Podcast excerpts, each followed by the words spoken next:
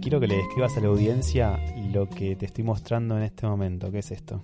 Es un libro de Woody Allen disfrazado como en la película del dormilón, que no entiendo por qué lo tenés. Primero que la tapa es espantosa, tipo... Para putearlo todos los días. No, no, bueno, ahí me parece un lindo momento este para introducirnos al episodio. Ya en el episodio anterior, que si no escucharon, vayan a escucharlo porque...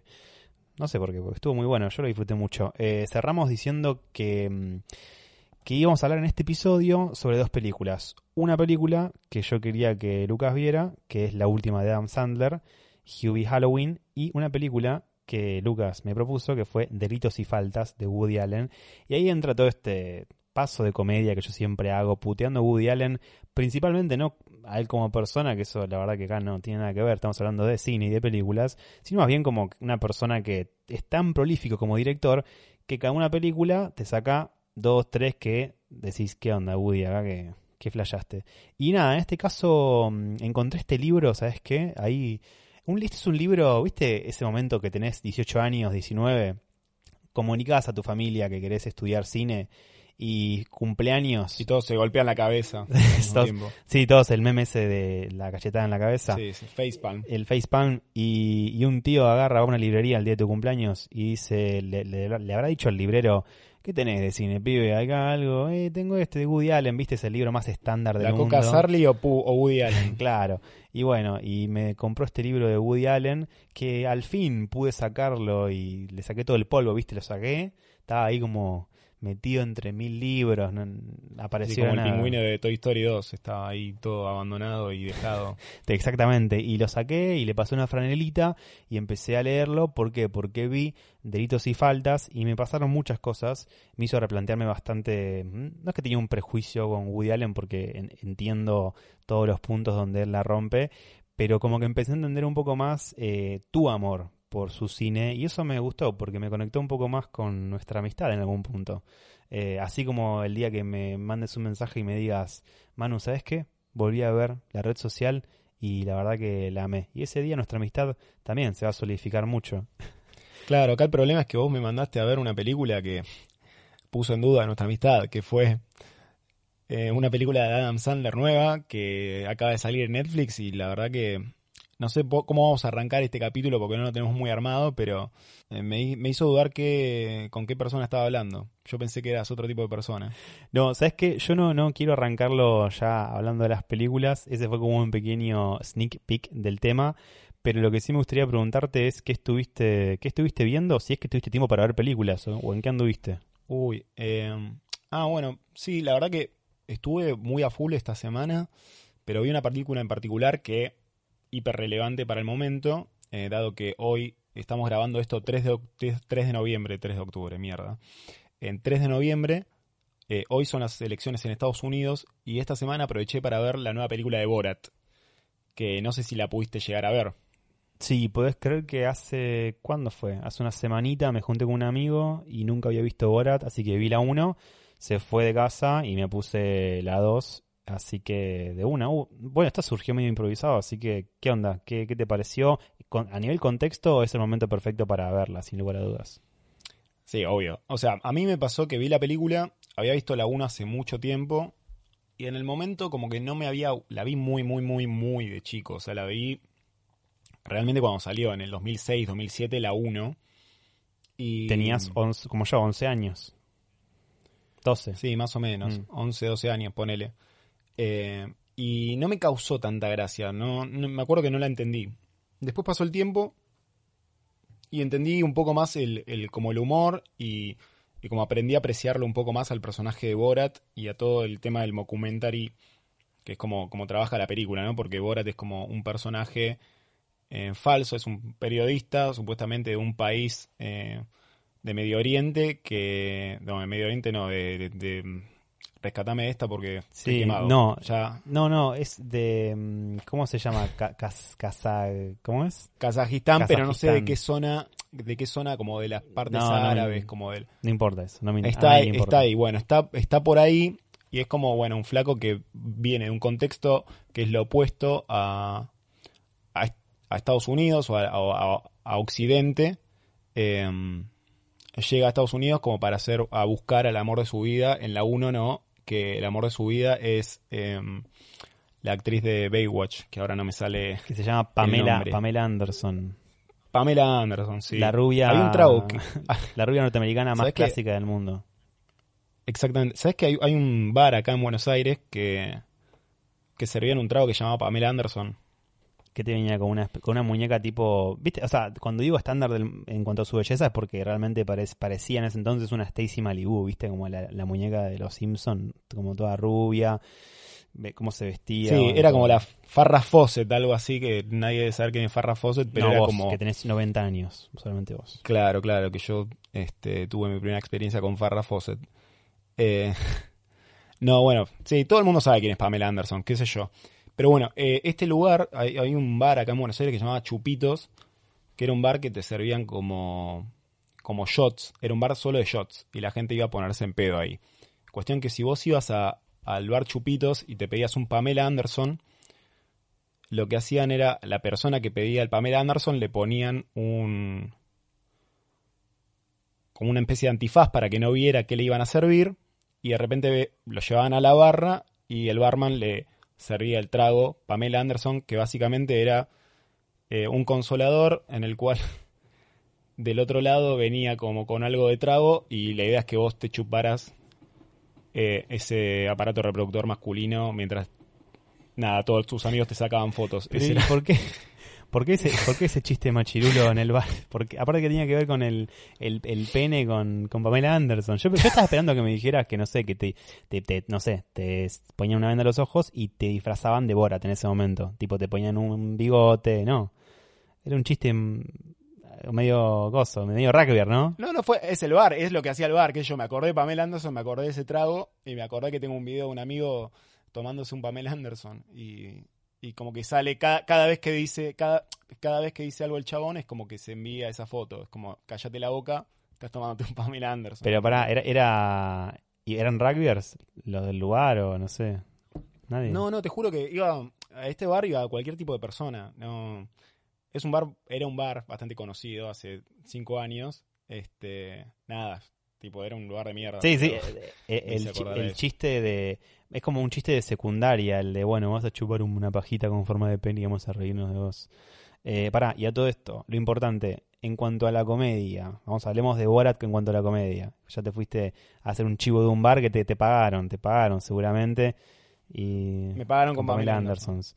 Eh, en cuanto a la comicidad, en cuanto a Sasha Baron Cohen, yo a mí me pasa lo siguiente. eh, siento que Sasha Baron Cohen es un actor que tiene mucho talento, pero mal, tiene una gran versatilidad y tiene una gran noción, que es lo más importante, de cómo construir un personaje con todas sus aristas y, y entiende cómo entrar en ese personaje y no salirse.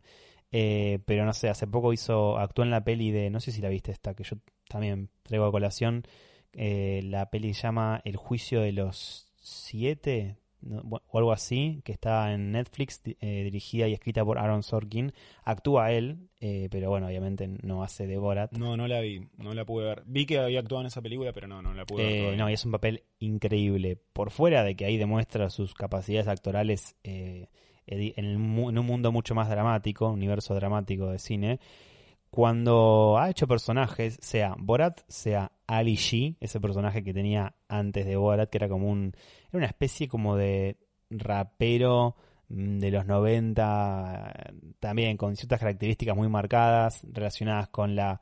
la era como todo el, concepto de eh, rapero macho noventoso de ese mundito eh, de la música y después tenía un personaje que se llama Bruno, creo que es, que es como un homosexual al 100%. Y nada, como que el chabón sabe cómo deconstruirse a él, como Sasha Baron Cohen, y sabe construir personajes. Creo que Borat es el más fuerte, y realmente traerlo a la vida tantos años después y que funcione en este contexto, eh, a mí me, me, me pareció fantástico. En términos de, de película, como escenas y cómo está construida, ¿cómo la sentiste vos? ¿Estamos hablando de la 2 o la 1? Porque ahí hay como para mí una dicotomía. Porque la 1 lo que tiene es que, bueno, eh, al, al tratarse un documentary, está grabado como una especie de documental la película, Y lo que hizo eh, este actor fue básicamente grabar partes guionadas y partes en las que él iba vestido de personaje a interactuar con la gente sin avisar. Entonces la gracia de la 1 era en ver cómo hacían, em, cómo reaccionaban las personas ante este personaje, nada, bizarro que aparecía en medio de Nueva York. Y eso era parte de la gracia de Borat 1. Ahora, pasaron eh, creo que 15 años de la 1 y, y en la 2 como que ese tipo de cuestiones em, no, no sé si funcionan tanto porque ya todo el mundo conoce a Borat y lo que trataron de hacer en la 2 fue como disfrazarlo de otro personaje para ver qué pasa. Pero me pasó que, aparte de ya haber estudiado, o, o quizás cuando era más chico la vi y no entendía tanto, o no estaba tan en, boca de todos cómo es la construcción de audiovisual o de que en general las piezas de reality se guionan. Pero la verdad yo lo vi muy después, o sea, no vi nada espontáneo en el sentido de que no vi nada que creo que lo hayan grabado en la calle, sino que notaba el artificio en todos lados, porque básicamente en cada interacción en la que Bora tenía con una persona había un plano y contraplano, de espaldas a la persona, entonces, no me jodas, eso no lo improvisaste, eso estaba puesta la cámara. Em, y me pasó eso, como que me, me, me, dio como un poco de una sensación de, de esto, de falta de, de, gusto, de falta de, de sabor en, en, en las escenas esas. No sé, me pasó eso, no sé a vos. Sí, o sea, como que realmente se veía el artificio de acá estamos en una película y está todo siendo filmado y bueno.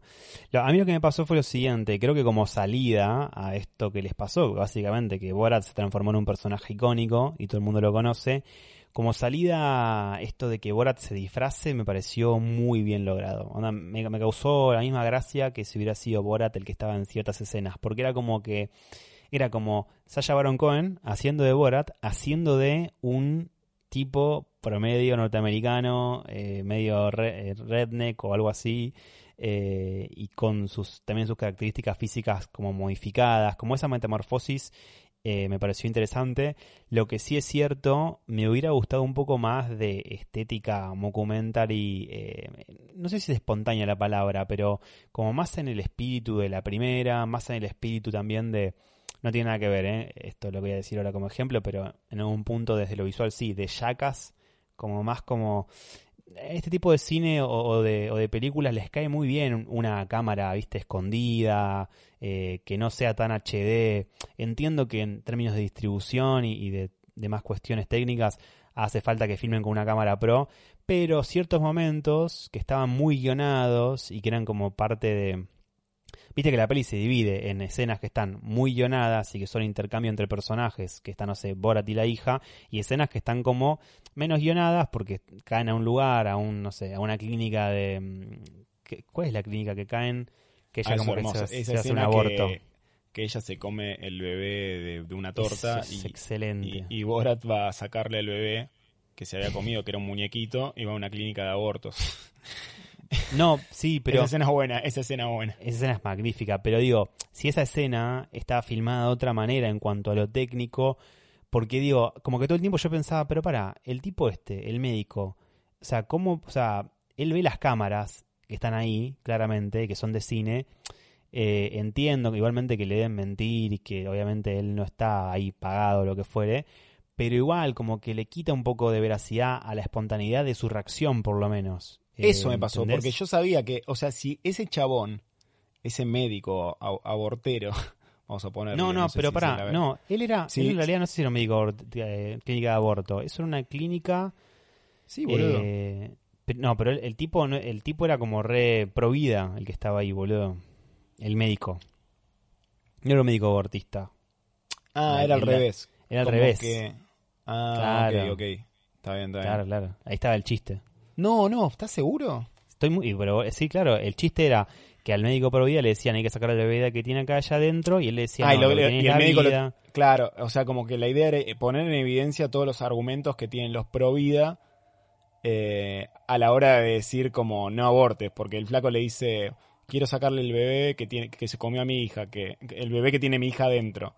Y el flaco y el, y el pro vida le dice como, bueno, no, pero pensalo, este, no, es una vida, es una vida, bla, bla, bla. pero bueno, el bebé se lo, se lo puse yo ahí, le dice Borat, porque en realidad él le había, él le había dicho a la hija, le había regalado el muñeco y se lo había comido. Y el Provida dice, se queda como pensando dos minutos, pero le da una respuesta como diciendo como hay que salvar a las dos vidas igual. Exacto. Entonces juega, jugaba eso y ese era el chiste, como ver hasta qué punto. La incomodidad aparte. No sé, a ver, yo siento como que me sorprendió para bien. Esto lo puse en mi review de Letterbox. Hashtag vayan a seguirme ahí, que yo estoy subiendo cosas que Lucas no está subiendo. Debería.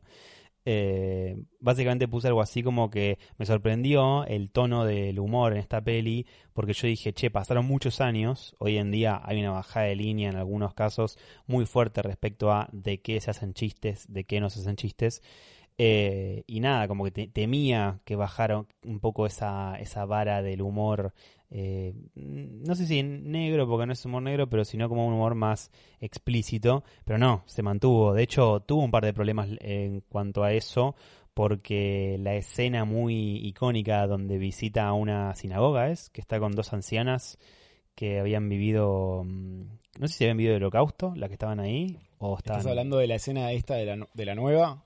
Sí, de la nueva, de la dos.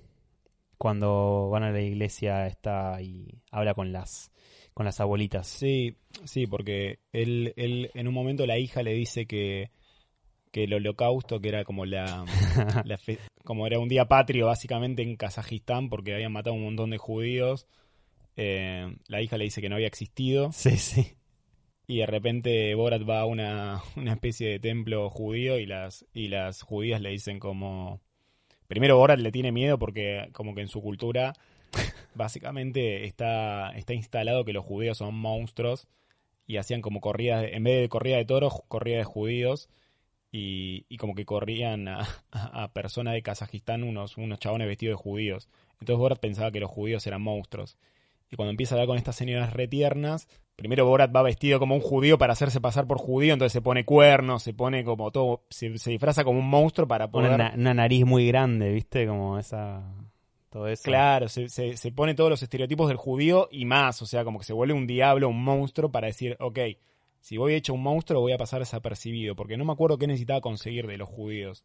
Siempre las cosas con la verdad. Se acaba de cortar la grabación. Estábamos hablando de la escena de Borat, de las ancianas judías, el intercambio con Borat todo disfrazado. Pero bueno, Lucas sigue con su computadora estallada de información. La memoria no le da más.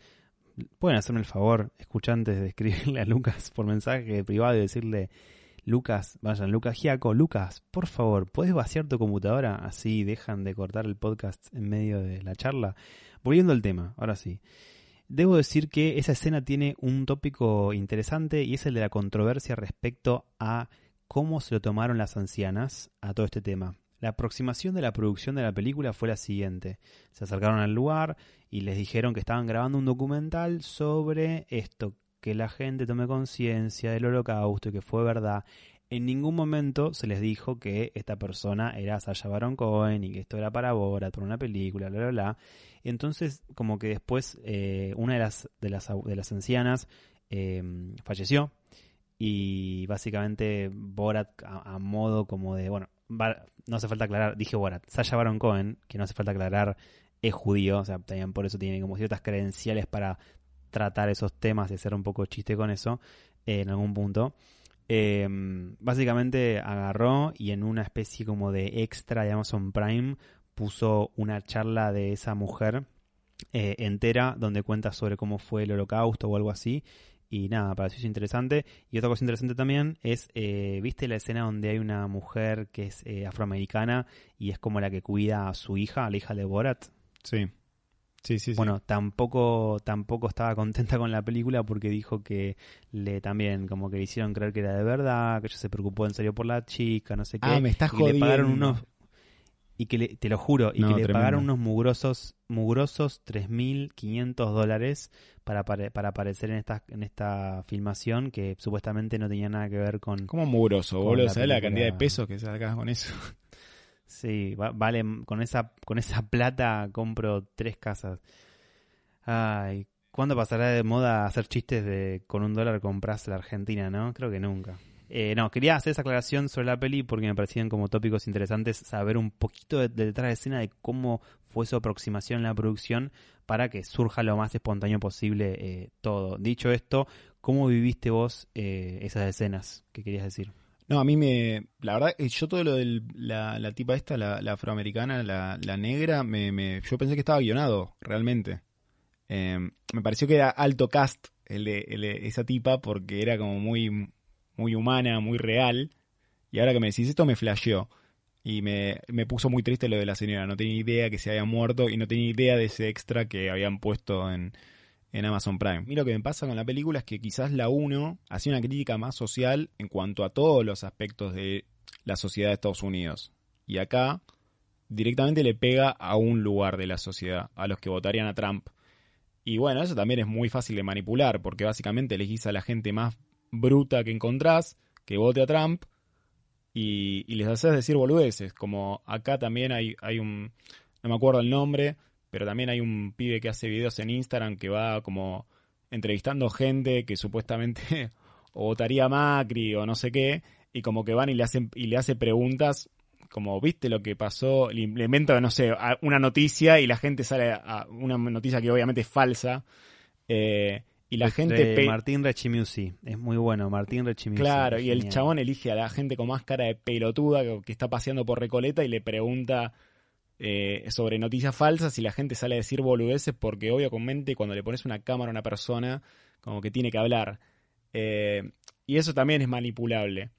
Entonces, como que, no sé, me, me pareció un poco choto que, que fuera tan política. O sea, me, me, me parece que le sacó un poco de gracia para mí a la película. Como es una película que va a valer solamente en este momento eh, y es una propaganda política. Borat 1, al no tener una cuestión de la actualidad, es más atemporal. Yo creo que es una película que va a perdurar un poco más en el tiempo que esta. Sí, sí, estoy de acuerdo. Y mm, a ver, eh, obviamente que idiosincrasia hay en todos los ideales. Vas a tener gente para burlarte en la derecha, en la izquierda, eh, a donde, donde vos busques, siempre va a haber un sector eh, ideológico que va a tener como ideas vacías y va a ser fácil hacer chistes sobre ese sector. Me parecería muy interesante que, a ver, uno, avalo por completo que existe un personaje que se ría de la idiosincrasia de el cierto sector de la derecha norteamericana, de los gringos y toda su cultura, me encanta, pero me parecería muy gracioso si el personaje de Borat se, mm, se, pudiera burlar con altura de toda la idiosincrasia, o sea, de los ideales de, de radicales de ambos lugares, de ambos puntos, que en la 1 para mí sí ocurre mucho más, como que se burla, le tira un poquito a la gente conservadora, le tira un poquito a la gente más progresista y ahí se genera como una cosa más universal, viste, como en la comedia. Pero bueno, ese es como mi, mi Claro. cierre. Me gustó igual, me encantó la... Claro, porque básicamente la idiotez no tiene, no tiene ni sexo, ni, ni género, ni ideologías políticas. Idiotas hay en todo lado, básicamente. Cosa que que me nada. lleva a abrir el tema de la hermosa película de Woody Allen, Delitos y Faltas, hablando de la universalidad de los tópicos. No sé cuánto hablamos de Borat, pero creo que tengo muchas ganas de hablar de, de esta peli de Woody Allen y después la peli de Adam Sandler. Tampoco hay que analizarla demasiado, así que podemos darle más un, un tinte eh, rápido al, análisis. Pero escúchame una cosa, vamos a, si me permitís, como que voy a tomar un poco la, la pauta para, más que nada para darte cancha a vos, para que hables bastante, porque vos sabes mucho de la película y te encanta. Eh, yo como persona inexperta en el universo de Woody Allen, me pareció algo, eh, algo universal el, mensaje que tiene la película. Por eso lo quería vincular con esto de que hablaste de Borat al final. Eh, es una peli donde se habla sobre la vida, sobre filosofía, sobre la moral, sobre un montón de cosas con las cuales yo me he identificado. Casi que parecía que el conflicto de la película era un artificio, pero que en realidad Woody Allen en- en- está como interpelando al espectador todo el tiempo. Eh, y nunca genera como una bajada de línea él con sus personajes. Eh, ¿cómo, viviste, ¿Cómo vivís vos la película esta, que es una de tus favoritas de Woody Allen en ese sentido, en cuanto al mensaje, en cuanto a la bajada de línea, todo eso? Sí, creo que de, de todas las películas de Woody Allen, esta está hoy en día en mi top 3. Y me pasa que la vi tantas veces que ya no sé cómo tomar la película. Al principio, cuando la, la vi por primera vez, mi recuerdo fue. O sea, terminé la película y dije, wow. O sea, el, final que tiene esta película y, y cómo le da una vuelta de rosca básicamente a todo lo que vemos siempre en Hollywood, que quizás se hizo otras veces, pero cómo está hecho en esta película me, me dio una cachetada.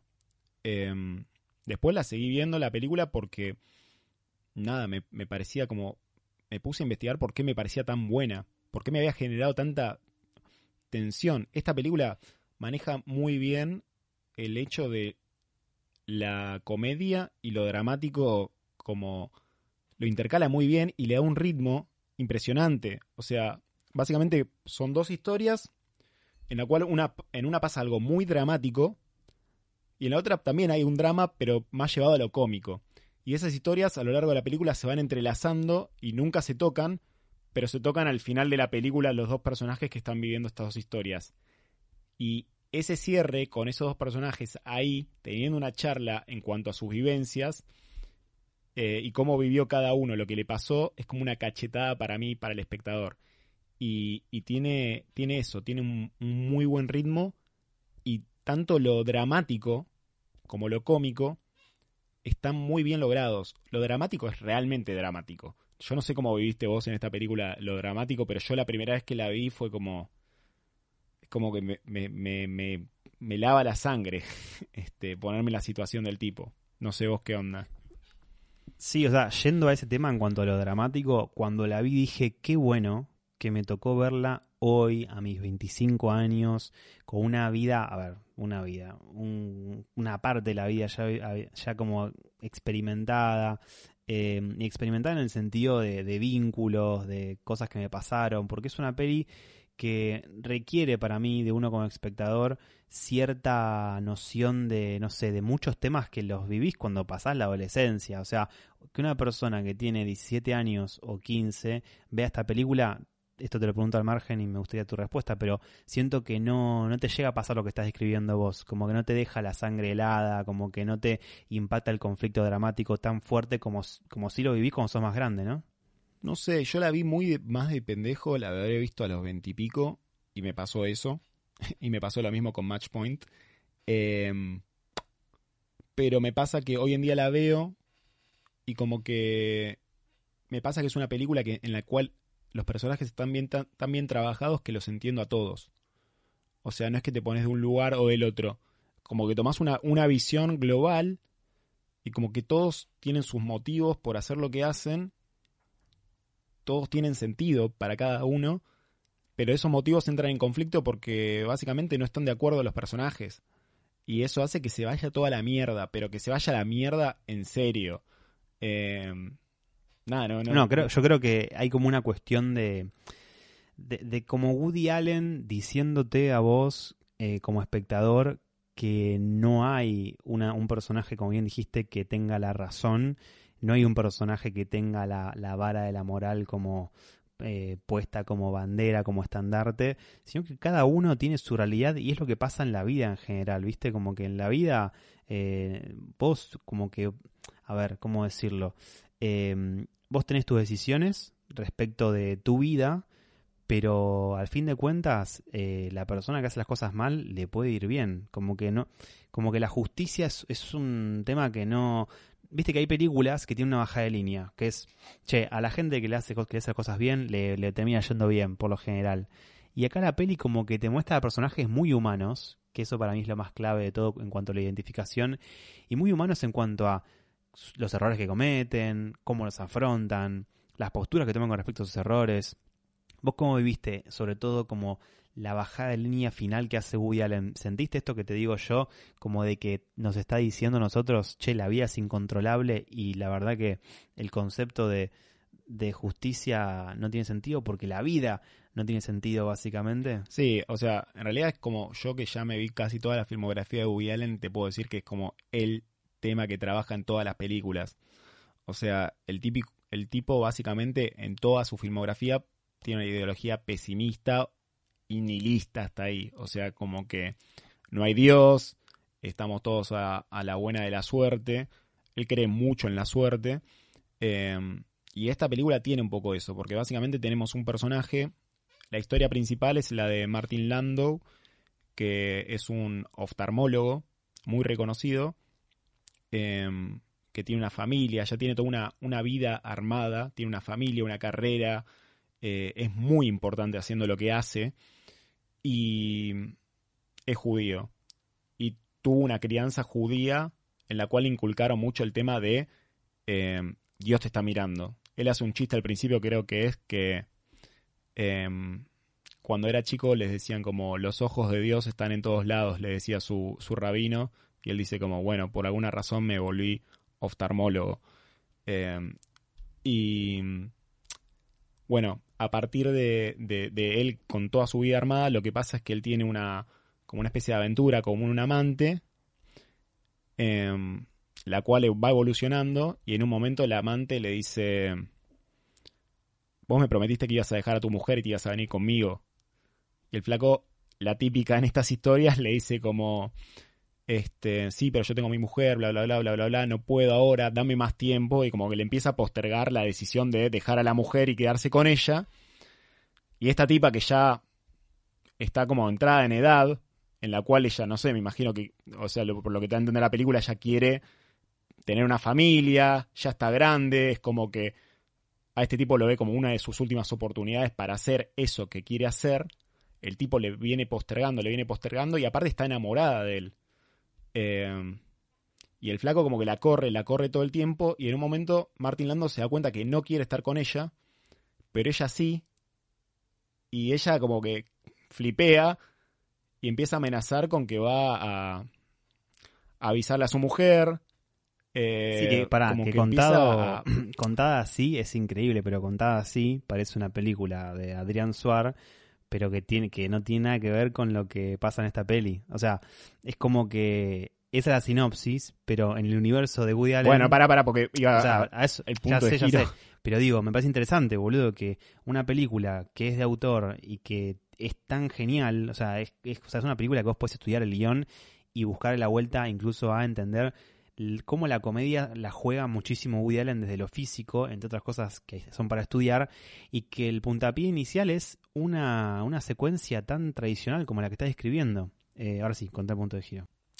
Bueno, ¿y qué pasa? O sea, la, eh, la mujer le, le, empieza a insistir con que la va a contar a la mujer, la corre, Em, el flaco, no sé, como que trata de arreglarlo por otra manera.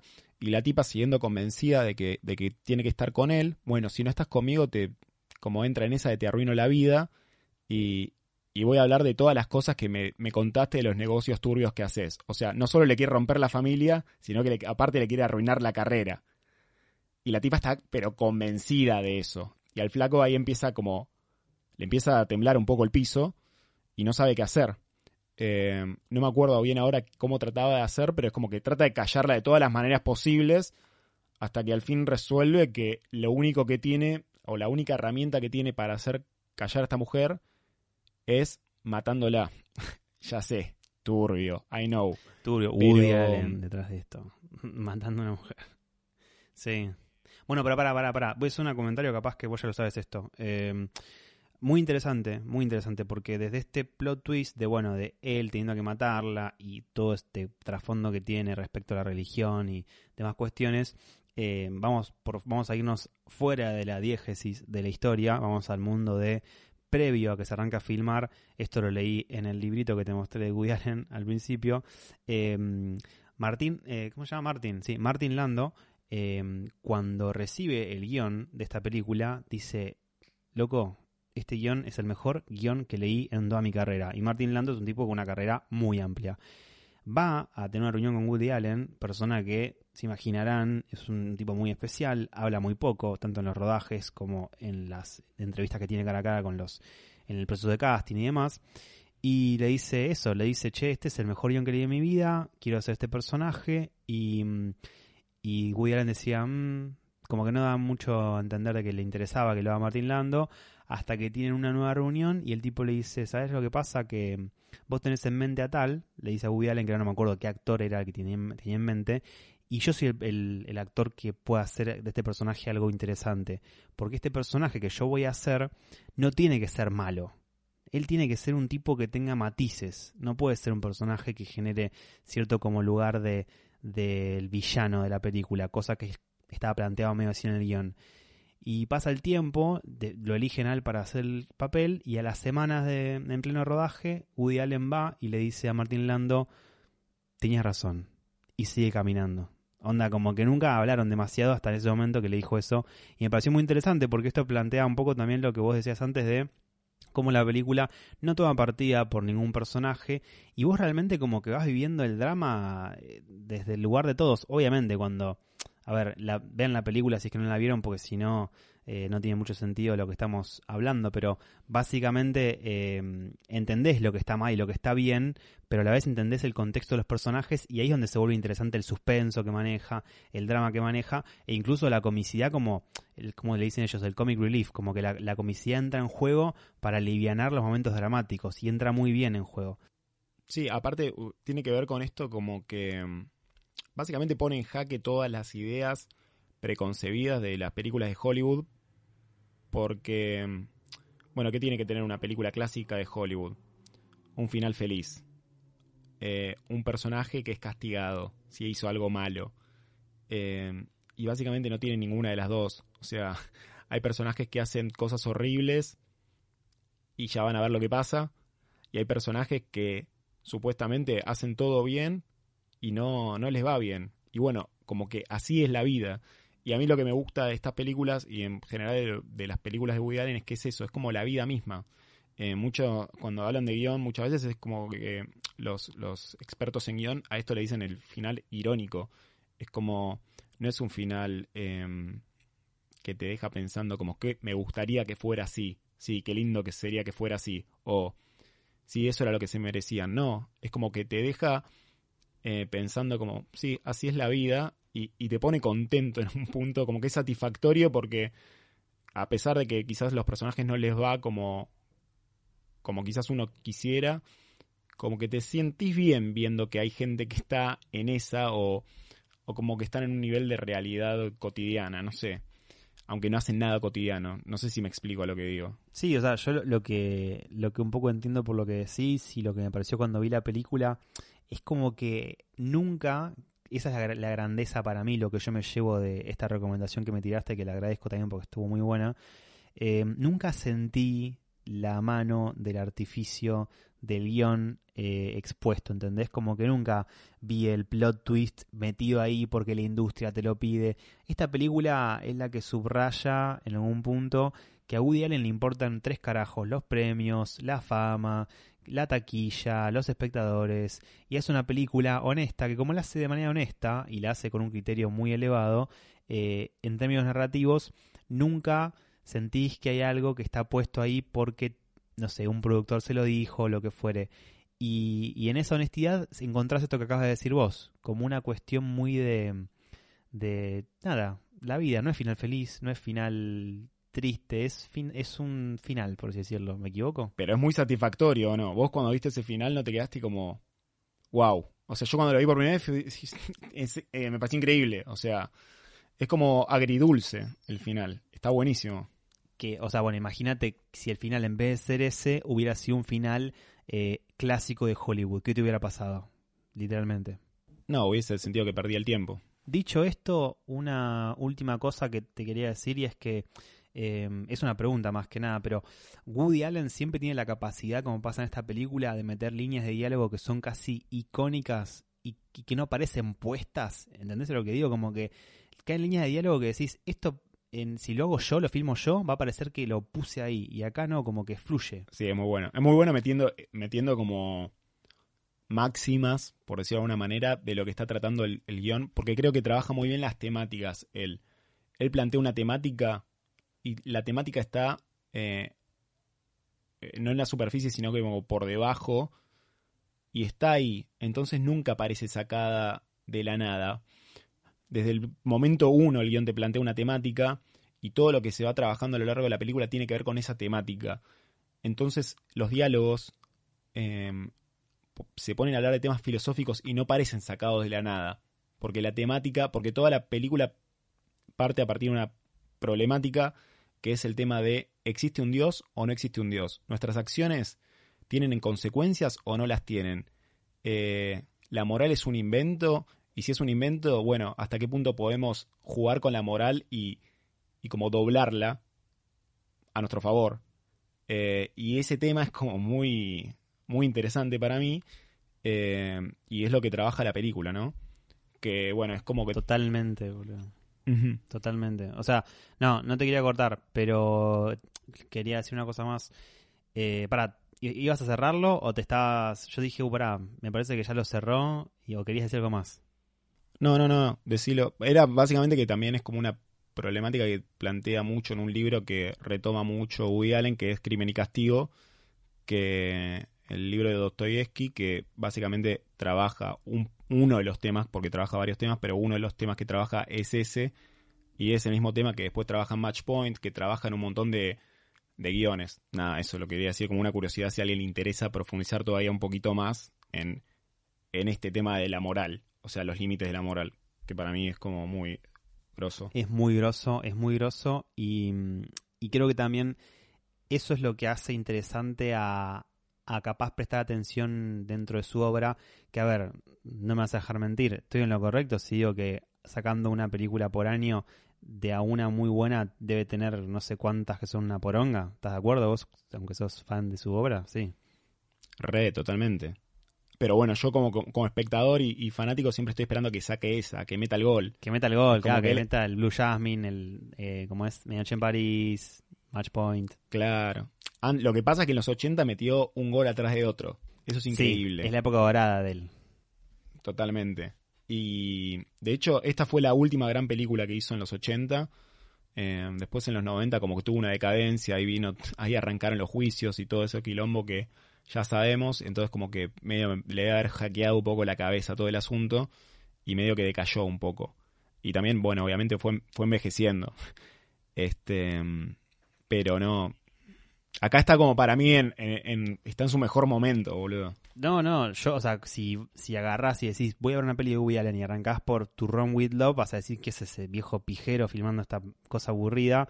A mí no me gustó, eh, con actuaciones medio chotas, pero ves esto y decís, la puta madre. Y un dato curioso y gracioso es que cuando sale esta película, Delitos y Faltas, se estrena el mismo año que se estrena eh, cuando Harry conoce a Sally que es una especie de casi un rip-off de Annie Hall en algún punto eh, y que le va exitosamente a un nivel mil, tipo, y es gracioso eso, como que es como que, nada, se copiaron de tu película y le hicieron muy mainstream y le fue bien y vos seguís siendo, es como que William siempre fue de, de nicho dentro de todo lo popular que es, ¿no?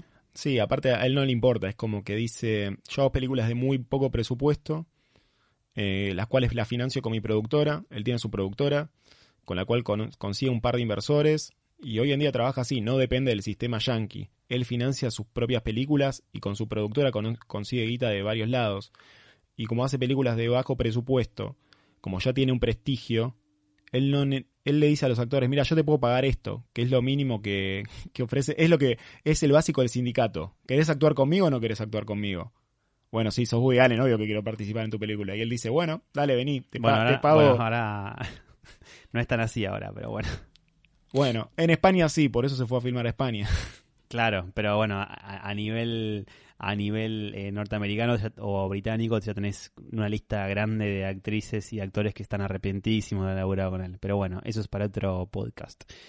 Tema Adam Sandler, Hubie Halloween. Eh, esta vez no hay tanto para analizar a nivel guion, a nivel temática, estructura, la moral. Acá quiero saber qué onda, qué, cómo la viviste la película. No, acá me encantan los contrastes. O sea, yo te, te, mandé como una película que era una masterclass de guion, que probablemente el guion está bastante pensado, que tiene una temática detrás, que tiene unos actores de la puta madre, eh, que tiene una apuesta interesante, que tenía chistes que están bien puestos y bueno, vos me mandaste a ver directamente lo opuesto.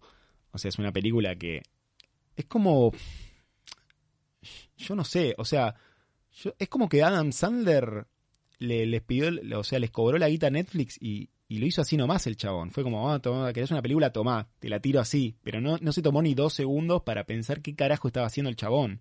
O sea, a ver, eh. viste, hay una cuestión que quiero sacar en el mito. Él decía cuando recibió un premio, el, Independent Spirit Award por eh, Uncut Gems, dijo, bueno, ahora van a ver de la academia que no me nominaron, voy a hacer una película bien de mierda. No es esta la película bien de mierda. Eh, así que si esta película la vieron y no les gustó, prepárense porque está preparando algo muy malo en serio. Esta película, Huey Halloween, me pasan varias cosas. Uno, la disfruté mucho. Creo que la volvería a ver el próximo Halloween como película de Halloween al 100%.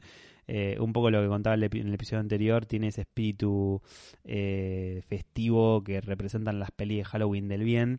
Y por otro lado, tiene como un. Tiene la marca autor de Adam Sandler. Personas que hayan visto Happy Gilmore, por ejemplo, entre otras películas.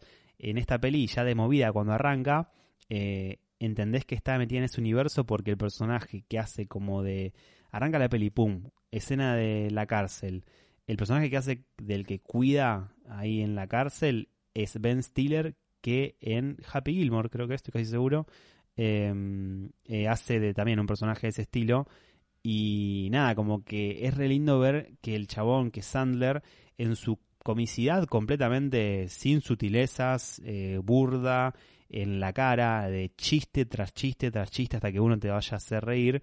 Eh, nada, sigue fiel a su instinto y, y nada, o sea, yo lo que, lo que, lo que valoro mucho esta película en algún aspecto es la, la demencia detrás de, de, que todos los actores y actrices dijeron, ah, esto es completamente absurdo, al 100%. Y bueno, le damos para adelante. Y la secuencia de inicio no hace más que reafirmar eso. Es todo un absurdo. Ay, Dios, Dios, Dios. Es que me estoy acordando plano a plano y es como me, me agarra una angustia en el pecho porque cuando, cuando lo empecé a ver dije, no puedo creer que esto va a durar una hora cuarenta minutos. O sea, realmente es sufrí. La secuencia de inicio me hizo sufrir. Sufrir, boludo. Eh, ¿Qué me pasa? O sea, banco. No, para, no es tu tipo de comedia. No es tu tipo de comedia, claramente. No te gusta. No, ni en pedo. Ni en pedo. Ni en pedo. Me parece como. A ver, yo banco el absurdo. Pero creo que el absurdo, o sea, hay, hay cuestiones de que tienen que ver con, con ritmos y con cuestiones de... Son como montañas rusas las películas. Eh, y bueno, como todas las montañas rusas tienen sus subidas y sus bajadas. Si vos usás el recurso del absurdo una vez en una película que viene bastante tranquilo, es muy probable que obtengas una risa. Porque de repente subiste al absurdo y bajaste. Tipo, está bien, quedaste ahí. Ahora, si la película está todo el tiempo en el absurdo, con sobreactuaciones, con chistes eh, como muy obvios, eh, con, no sé, la trama como que tampoco es interesante la trama, para mí pierde el interés automáticamente. O sea, las sobreactuaciones están tratando de compensar eh, la falta de gracia en lo que está pasando. Cuando algo es gracioso realmente, vos podés actuarlo serio y sigue siendo gracioso. O sea, no tenés que andar falseando y poniendo cara de pelotudo para que sea gracioso. Eso es lo que hacen los influencers instagramers, boludo que no tienen dos gramos de cerebro. Yo como que no, o sea, no termino de estar de acuerdo, pero porque también disfruto mucho del universo. La, la productora de, de Adam Sandler se llama Happy Madison, que es como el, logo que aparece al principio. Eh, disfruto mucho de, de, de el, el, mundo este norteamericano. Bueno, también, a ver, no, no es tan parecido, pero en un punto tiene como puntos en, con, en conexión al universo que plantean algunas películas Seth Rogen. Eh, y es como esta cuestión de el absurdo tras el absurdo y sobreexplotado el concepto. Entiendo lo que vas con respecto a la montaña rusa y de que verdaderamente los matices hacen que eh, el absurdo se vuelva un poco más fuerte y más efectivo. Pero acá hay como una cuestión tan delirante en toda la película que no es delirante al punto, eso es importante, ¿no? O sea, como que nunca llega al punto de ser una scary movie, ¿entendés? En el término de, del delirio. Eh, y bueno, por eso a veces por sube eso, hasta ahí. Pero no, pero ni siquiera llega a eso. Eso es lo raro, porque el contexto de la película es totalmente normal y los personajes son absurdos. Pero Scary Movie te jugaba con el escenario, con lo que estaba pasando alrededor y lo hacía absurdo. Jugábamos a lo físico. Esta película... Eh, a ver, ¿qué pasa?